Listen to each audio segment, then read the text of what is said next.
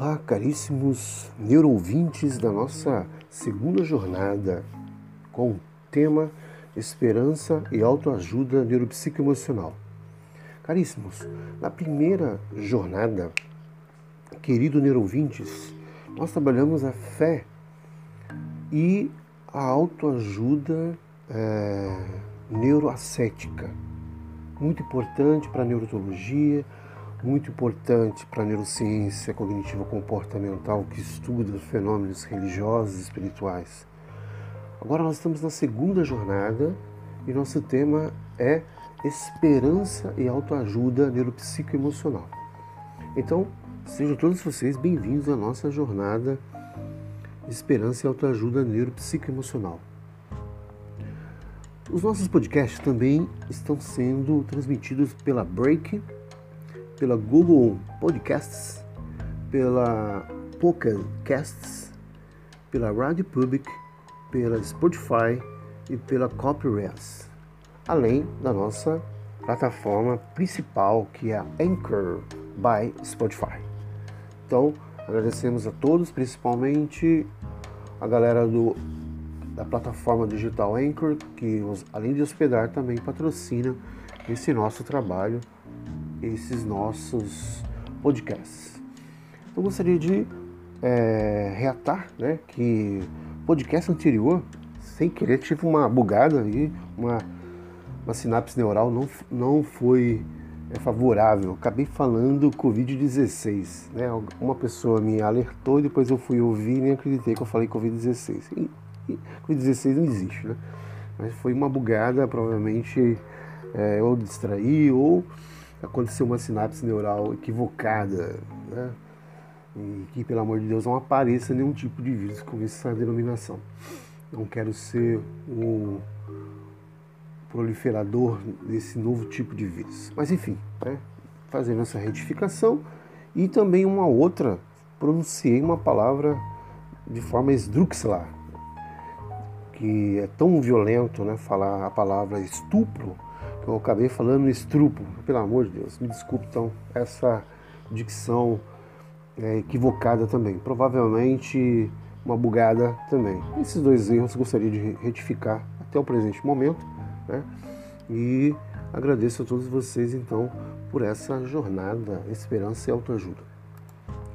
Na jornada anterior nós falamos, né, de algo muito importante na relacionado à esperança, né? A pessoa que tem esperança e o ponto de vista da psicologia, né? a teoria da esperança segundo objetivos, caminhos e é, agência.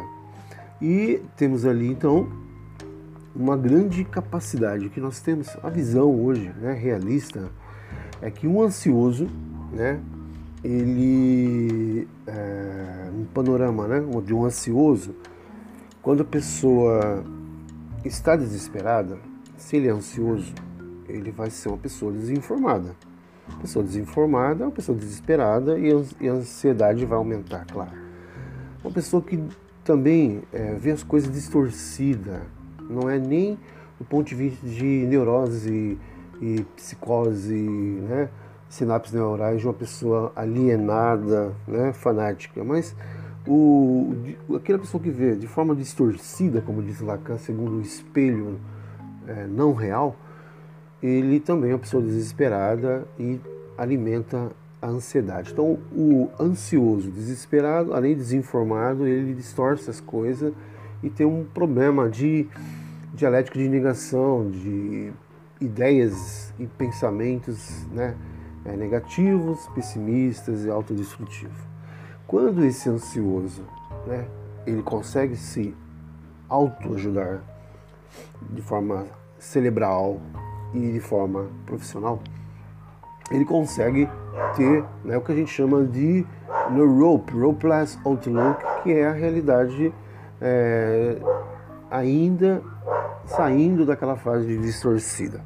Mas o ansioso com esperança, o ansioso com esperança, ele vai ter uma perspectiva esperançosa de vida melhor.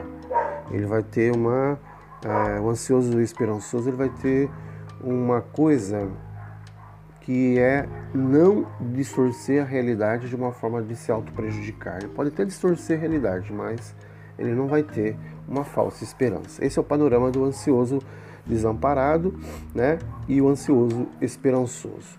A pessoa comprometida, que é desesperada, ele tem um rendimento. Qual a sua compreensão da realidade? Ele vai ser uma pessoa informada, vai procurar, além de ser comprometida e é, desesperada, vai ter é, exatos sinapses, exatas lógicas, exatos pensamentos e algo meio assimilado, tá bom? Então, o que a gente chama de comprometido, desesperado, rendido. Ele vai ter essa compreensão da realidade. Vai ser uma pessoa informada, vai ser uma pessoa que tem uma mente exata e vai ser assimilado. Se ele tiver no nível maior, que a gente chama de comprometido cético, ele vai ter um lost rope, ropeless outlook e vai ver a realidade exata. É isso os esquizofrênicos, os psicóticos não conseguem estar nesse nível. E muito menos ainda o comprometido esperançoso, que tem um nível mais alto né, da sua esperança, que ter uma um comprometido esperançoso, né, ele vai ter uma perspectiva esperançosa, ele vai ter uma realidade de vida e vai ser uma pessoa exata na sua esperança real. Essa é a grande diferença do ansioso com esperança. Então, o ansioso com esperança, ou ansioso esperançoso, vai ter uma perspectiva esperançosa, né? O comprometido vai ter uma perspectiva esperançosa também. O ansioso esperançoso, ele vai distorcer um pouco ainda a realidade, mas o comprometido vai ver a realidade com um esperançoso. E o ansioso esperançoso, ele vai ter uma falsa esperança, enquanto que o comprometido esperançoso, ele vai ter uma exata esperança real. É isso que nós chamamos de self real na psicanálise. Então, caríssimos ouvintes, da nossa jornada de esperança e autoajuda neuropsicoemocional, são as abordagens da psicologia experimental. Hoje nós vamos falar sobre a, a esperança na saúde, né? algumas teorias principais relacionadas à nossa querida esperança como autoajuda neuropsicoemocional para o universo dos profissionais de saúde. Então, algumas teorias principais que eu irei relatar agora para fim de formação, de autoconhecimento, né? E de resiliência também de vocês aí para sair da caverna e praticar uma dialética ascendente que é a neuropsicopedagogia da vida. Então, é, dos inúmeros modelos que nós podemos examinar em relação à importância de esperança na vida de uma pessoa, de um indivíduo, nós vamos obter quando é, percebemos que existem duas teorias principais, né? É, que ganharam um reconhecimento bastante significativo no campo da psicologia experimental. Então, uma dessas teorias, desenvolvida por Charles Ree Snyder, ele vai argumentar e defender a tese de que a esperança deve ser vista como uma habilidade cognitiva. Então, a esperança ela é uma habilidade cognitiva, o autoajuda, né, neuropsicoemocional, o autoajuda neurocognitiva.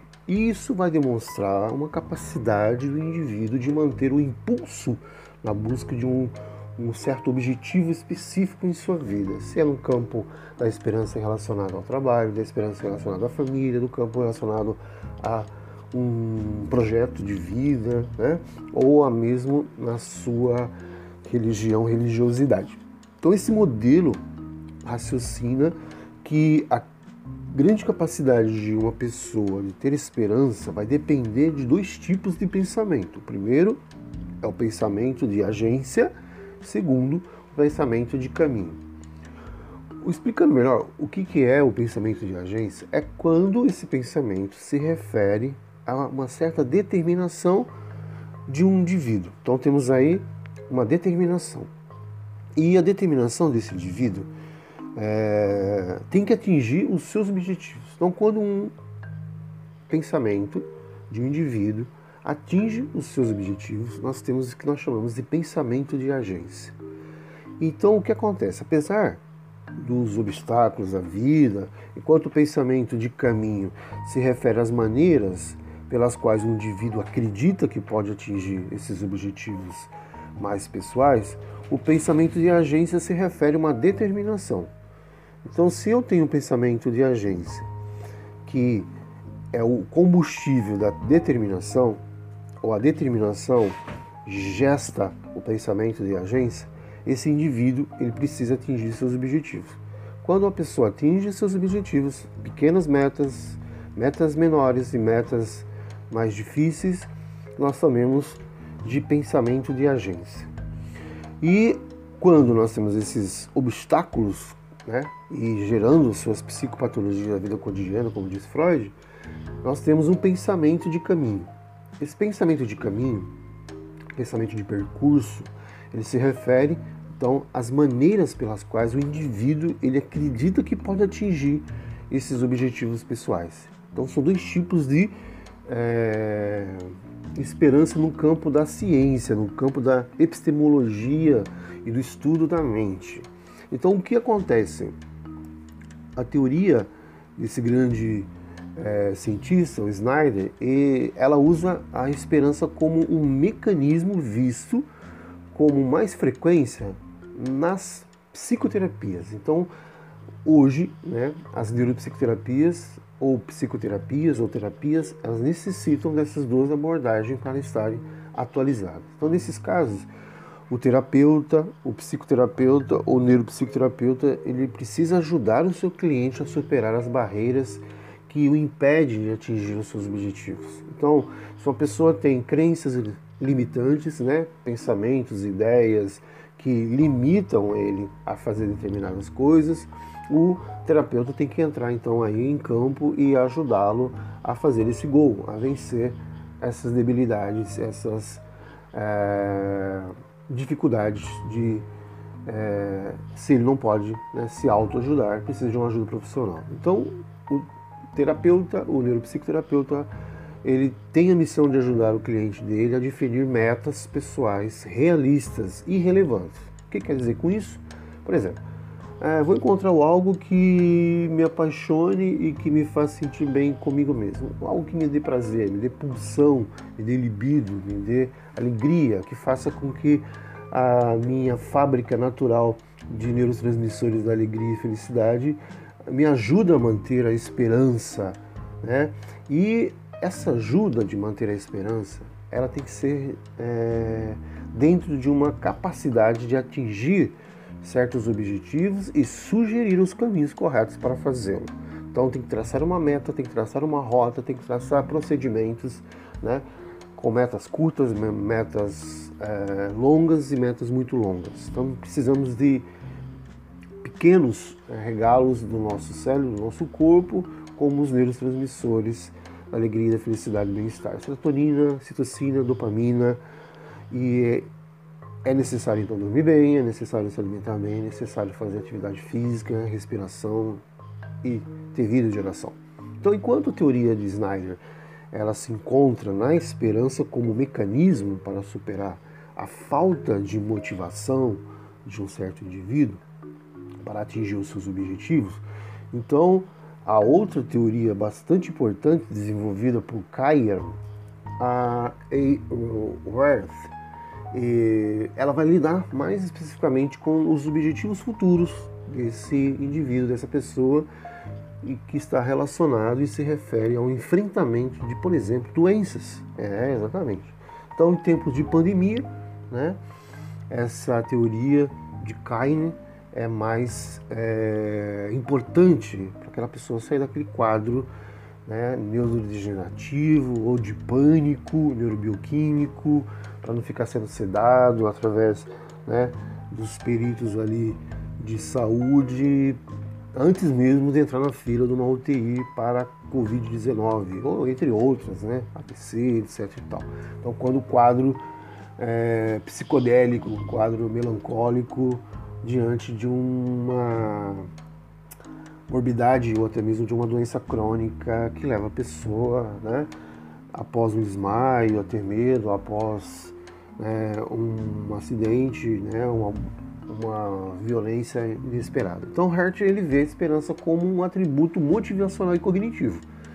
Então, o Kine Hert ele tem a esperança como um atributo motivacional e cognitivo e além disso ser teoricamente necessário para iniciar e sustentar a ação do indivíduo em direção ao alcance da sua meta, que é se recuperar, vencer o vício, vencer né, aquela fase de instabilidade é, de saúde, é necessário estabelecer metas realistas, metas alcançáveis nessa situação.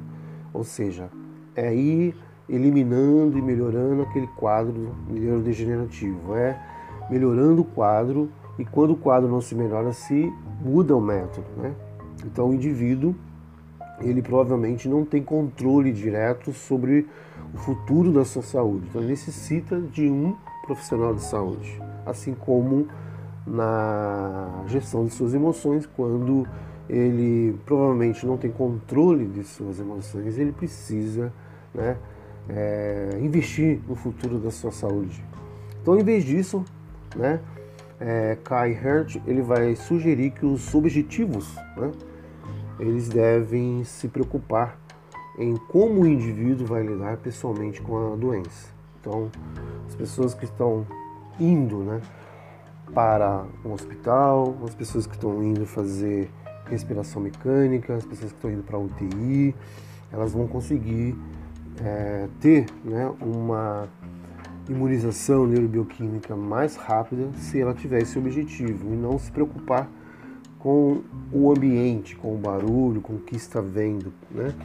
Então, lidar-se é, de forma direta e interpessoal com essa doença. Então, em vez de você é, beber, fumar para aliviar essa dor, né, seja qual for a sua doença crônica, você tem que se acercar de pessoas que fazem bem, amigos, familiares, que te fazem uma pessoa feliz, que te faz produzir aí os neurotransmissores para você viver melhor. Então, embora essa, esse grande dilema da natureza, né, das nossas metas, né, com o modelo de Snyder, ele vai diferir então das do modelo de Hart.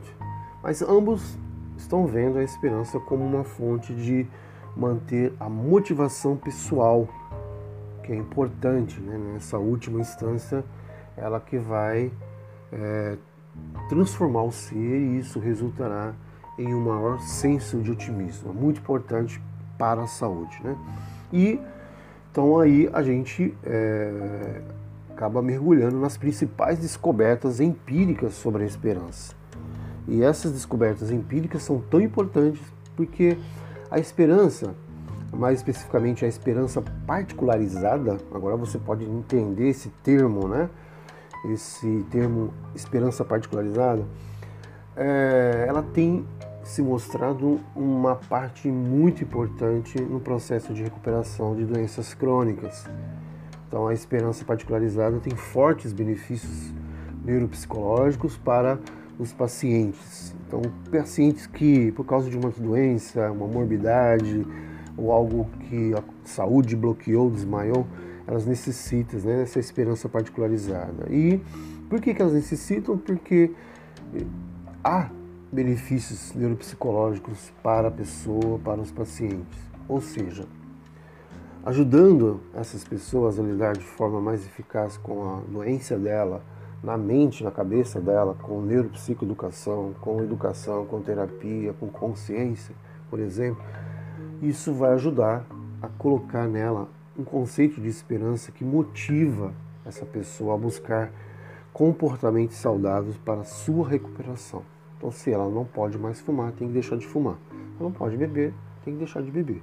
Se ela não pode mais praticar determinado é, ação, seja pensamentos, ações é, autossabotadoras, autotóxicas, autoflagelantes, então ela tem que eliminar. Como, por exemplo, tem alergia a algum tipo de fruta e vegetais, tem que parar de comer. Entendeu? Se ela tem alergia ou intolerância, tem que pesquisar com gastro para aliviar isso. E, sobretudo, parar de fumar, né? para aquela pessoa recuperar o pulmão dela depois de 10, 15, 20 anos, ela tem que fazer atividades físicas regulares. Né? De modo geral, atividade física regular ela é importante para todo mundo, qualquer doença ou sem doença. Então, isso não só vai ajudar a melhorar na recuperação dessas pessoas doentes, como faz os, as fisioterapias, né?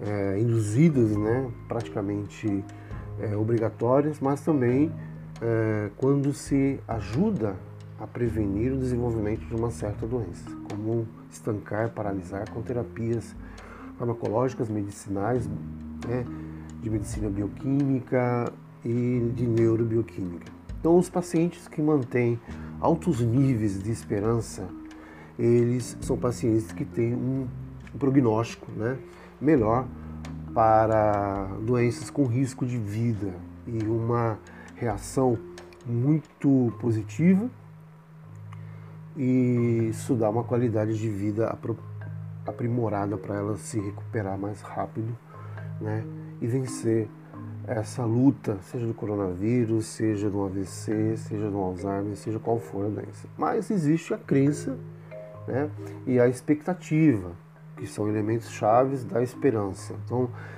a esperança precisa combater tudo aquilo que está relacionado à crença e expectativa.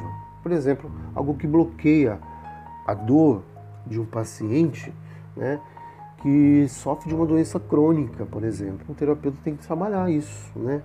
Algo que está liberando endorfinas e, e imitando os efeitos da morfina para aquela pessoa. Se ela tiver com dor, vai ser benéfica, mas se ela não estiver com dor, né, esses neurotransmissores não são benéficos, vai acabar causando uma neurobioquímica é, autotóxica. Então, do ponto de vista, consequentemente falando, né, por meio desse processo todo, a crença e a expectativa podem desencadear uma reação em cadeia no corpo, né, ou bombardear né, com neurotransmissores bastante fortes, violentos, que pode tornar mais provável a recuperação de uma doença crônica relacionada à dor ou pode prejudicar né, como por exemplo uma doença causada por úlcera gástrica, gastrite,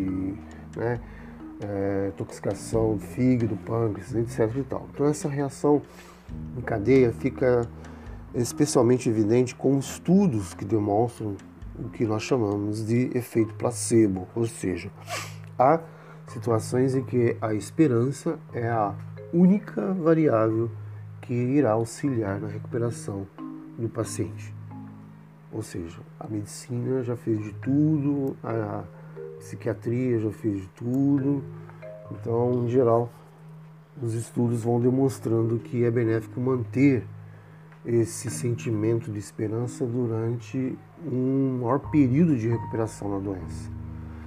E uma sensação de desesperança durante o período de recuperação vai resultar em quadros né, mais neurodegenerativos, mais problemáticos, né? como por exemplo condições adversas de saúde para um paciente. O que quer dizer isso?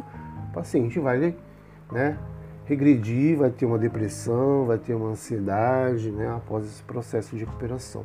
Muito comum isso, né, a depressão atrapalhar a vida daquela pessoa, porque é uma reação neurobioquímica autotóxica e ter uma quantidade maior de esperança, né?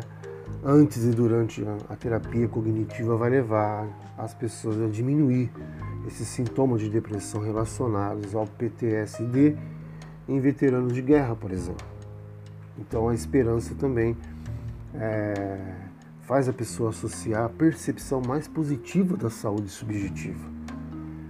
A esperança ela vai fazer dentro do ponto de vista das revisões da literatura de pesquisa, ah, nos remete a observar que as conexões entre a esperança e gravidade dos sintomas em transtornos de saúde mental são menos claras, como nos casos de indivíduos com esquizofrenia. Então, os esquizofrênicos, os psicóticos necessitam né, é, de uma certa literatura de esperança para que a gravidade desses sintomas não alteram né, e levam a delírios, a loucuras. Né? E quando nós remetemos né, a esperança e vamos, por exemplo, a escrever nosso prontuário e preencher algum formulário, nós temos que ter consideração o seguinte. Então, a esperança para o profissional da área de saúde, né? ou para você que quer entender né, um prontuário de um profissional da área de saúde mental. É, o formulário precisa ter uma certa inclusão de esperança, ou seja, essa inclusão de esperança ela tem que ter um programa de tratamento e esse programa tem que ter um potencial tanto relacionado ao ambiente de saúde física quanto de saúde mental. Então a pessoa tem um câncer, câncer generalizado numa parte. Então tem que saber como que essa pessoa está lidando fisicamente com o problema, o corpo está com seus sintomas e eu quero, eu preciso, necessito também dos sintomas mentais daquela pessoa. Pode irá, né, a mente, os sentimentos, as emoções da pessoa piorar o quadro dela. Então a esperança como mecanismo para melhorar o tratamento ele foi, é e será sempre estudado em contextos, por exemplo, de PTSD né, e daquilo que nós chamamos de doença física crônica e doença terminal. Então, entre outros transtornos e enfermidades mais é, delicados, esses são os mais violentos quando a gente atende né, socorro é, clínico de doença mental. Então, na nossa prática, né, a profissão de saúde mental ela leva aos médicos, psiquiatras sugerirem o uso de intervenções de esperança como um suplemento às terapias cognitivas comportamentais mais tradicional. Ou tradicionais, no caso da neurociência, psicanálise, filosofia clínica, terapias é, comportamentais. E esses termos né, de suporte para doenças físicas, doenças crônicas, doenças somáticas, nos remete a grandes pesquisas que irão, estão sugerindo que a esperança pode encorajar a liberação de endorfinas e encefalinas que ajudam a bloquear a dor. Grande trabalho, bonito trabalho dos hipnoterapeutas que podem entrar na mente da pessoa e criar uma sensação né, e reformular essa sensação durante a terapia e, no segundo momento da terapia, no terceiro, reeducar essa pessoa para que ela não venha ter mais esses comportamentos é, antitóxicos, né? ou tóxicos para alguns. É, saindo do prontuário, né? saindo desse esquema de, de formulário né? mais de saúde mental, quando temos impedimentos. Né? Existem dois argumentos principais com base no julgamento é, daqueles que defendem, por exemplo, o uso da esperança para ajudar a tratar doenças graves. A primeira delas é que se os médicos né, tiverem muita esperança, eles podem tratar o paciente de forma até agressiva. Então, o médico ele pode até manter um pequeno fiapo de esperança de que o paciente possa melhorar. Portanto, às vezes eles podem perguntar e falar: olha, procura outro tipo de ajuda, tudo que a gente podia fazer já foi feito. Ou que a gente chama de estar desenganado por um médico. Né? Então, portanto, isso faz com que eles tenham métodos que às vezes são caros. Né? Vejamos esse ator né, de Niterói, famoso, da rede G de televisão e sessão dele de oxigenar as células, porque ele está com Covid altíssimo, é sessão de 30 mil reais. Então o plano dele deve ser muito bom, né? E esses métodos são caros mesmo, né? E podem ter muitos efeitos colaterais. Então, alguns médicos observaram que ela, a esperança, se é, for aplicada, se a pessoa se arrepender, por exemplo, de ter esperança, é, é muito regressivo. Mas se o profissional, o médico, ele se arrepender de, ter esperança para o seu paciente, isso é pior ainda. Então, resultados no sofrimento de pacientes, né? Por mais de três anos de dor que esse paciente não teria suportado se não fosse a esperança que o médico deu para essa pessoa. Então, o médico tem que tomar muito cuidado para falar né, de, forma, de forma cautelosa né, e de muito humano, né, porque às vezes o que o médico fala para uma pessoa sedada, ela entende totalmente deturpado, isso vai ferir a vida toda da pessoa. E o médico ele precisa perceber a recuperação, seja ela inviável, seja ela com paciência e esperança, tem que ser né, dado esse argumento. Então, um outro argumento é a divisão entre a esperança e o desejo. Aqueles que têm a esperança estão é, ativamente tentando investigar aquele melhor caminho de uma certa ação, levando em consideração os obstáculos. Bom, as pesquisas elas nos mostram é, muitos daqueles que têm esperança estão pensando com desejo e realizando passivamente os movimentos. Isso é a lei criacionista, evolucionista, neurobioquimicamente falando, e é positivo. Como se algo estivessem negando suas reais circunstâncias para algo benéfico ou maléfico. Vai depender de como essa pessoa reage, os seus mecanismos de defesa psicológica. Então, estar em negação e ter muita esperança pode impactar negativamente tanto o paciente como o médico. Então, é necessário tomar muito cuidado com os impedimentos. Né? O profissional precisa entender o que é impedimento, o que impede daquela pessoa sair daquele estado crônico, o que impede a pessoa né, de estar numa bola de neve cada vez pior. E é necessário então dar um outro passo que são os benefícios. O que, que a esperança nos dá como benefício? Nós temos aí um impacto que a esperança pode proporcionar quando se pode ter né, um processo de recuperação de um paciente é, com esperança e que esse paciente fortemente foi apoiado não só por pesquisas empíricas como abordagens teóricas que a esperança funciona. Então, sugestionar a pessoa a ter esperança, induzir a pessoa a ter esperança, é muito importante. Uma palavra que sai da boca do profissional é extremamente poderosa. Então, as revisões da literatura até hoje, século 21, 2021, elas sustentam que pesquisas longitudinais e metodologicamente sólidas são necessárias para estabelecer essas intervenções de esperança no paciente. E elas são realmente importantes e eficazes em qualquer ambiente, seja doença crônica, seja doença terminal, seja o que for. Essa é a nossa jornada da esperança